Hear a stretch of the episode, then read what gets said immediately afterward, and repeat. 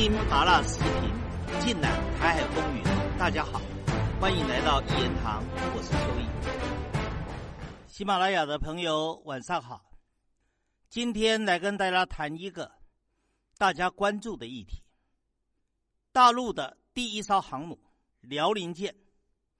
辽宁舰的航母编队在前几天浩浩荡荡的从宫古海峡到了西太平洋。然后在台湾东部的海域进行了训练。训练结束以后，再从台湾南端的巴士海峡，然后返航。这个动作引起了高度的震撼。其实，就辽宁舰成军以后，已经有十几次经过台湾的相关的海域，但是呢？大陆基本上都是只做不说。这一次比较不一样的是，大陆海军的发言人，在正式的新闻稿里面，他把辽宁舰的航母编队这六艘战舰在台湾相关的海域，就是东部的海域进行训练。明白的标示出来，而且说明这个训练是为了维护国家的领土主权的完整，促进国家统一的大业。这一种从过去只做不说，到现在又做又说，明显的有所不同。所以岛内的。台独当局非常的紧张，而日媒呢也做了大幅的报道，美国也有了高度的警戒。我必须帮大家再深入的分析，为什么这一次辽宁舰的航母编队会受到如此之关注？第一点呢？刚才我谈过了，由这一次大陆海军发言人的正式的发言里面，直接点出来，我就是在台湾东部的海域做训练，言下之意就是告诉岛内的台独当局，辽宁舰的编队是可以包围、可以封锁台湾的，而他在东部的海域。就是为了要阻止美日把黑手伸到台海的战争，影响到两岸之间统一的目标。第二个我要强调的，台湾过去的防御啊，一向是重西部、轻东部，把东部当成是大后方，而东部呢，基本上。他所部署的兵力、所部署的战机、所部署的舰艇，也比西部少了很多。可是这一次，辽宁舰的航母编队，他从台湾北端的宫古海峡到了西太平洋，在东部的海域做训练，然后再经过台湾南端的巴士海峡返航。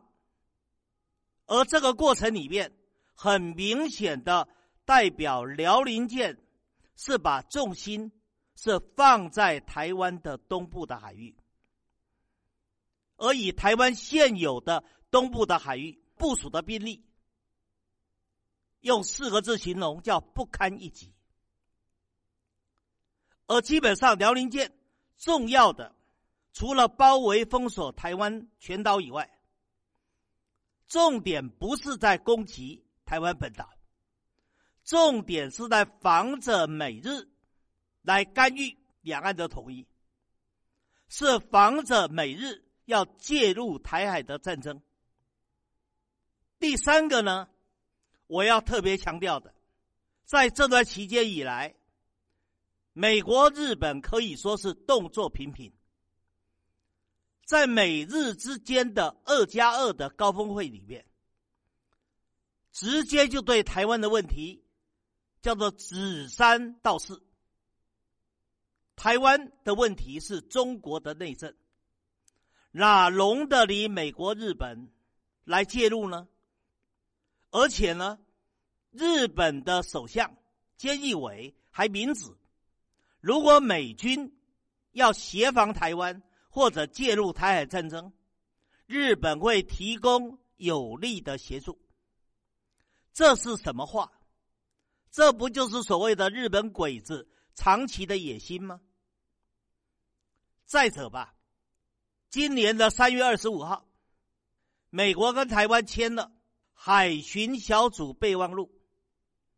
这什么意思？代表美国与台湾进行海巡的协作。海巡就是第二个海军，海巡合作其实就是准军事合作。后来没几天。美国驻帕劳的大使又跟着帕劳的总统又来到了台湾。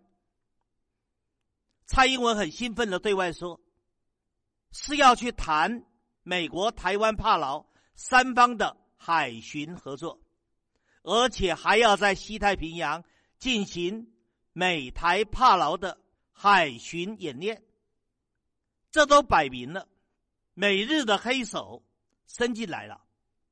美日想干预、想介入台海的问题，所以这个时候，辽宁舰的航母编队当然明明白白的告诉美日这些帝国主义：我已经可以包围封锁台湾了，你们别想介入两岸的问题。过去美国跟日本非常惧怕大陆沿海所部署的。东风导弹，现在告诉你，不止东风导弹，连辽宁号的航母战斗群，也是以打击你美日黑手的有力的武器。所以这一次的辽宁舰的航母编队的训练动作，为什么引起关注跟瞩目？为什么使岛内的台独分子心惊胆寒？为什么也造成美日的跳脚？原因就在于此。台湾的海军吧，我们再来谈空军。三月二十六号，大陆的空军的战机编队大规模的从台湾的西南海域进入了。为什么说大规模呢？因为来了足足二十架的战机。包含了歼十、歼十六、轰六 K、运八、空警五百，等于是一个完整的空军编队。而过了几天，又来了第二个中型的编队，有十架战机，同样的有包含了刚才说的歼十、歼十六、运八、空警五百。只缺了一个轰六 K，更让台湾岛内台独分子心惊胆跳的，就是在台湾清明节的年假期中，大陆的战机呢对台湾进行了夜航训练。夜航训练是凌晨五点来，那时候天还是黑的。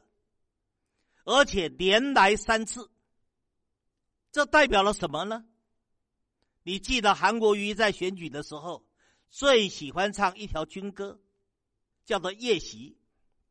夜袭有句话叫做“直攻敌人的心脏”。为什么两军交战最怕夜袭？而且最适合夜袭的时间，其实就差不多是凌晨五点。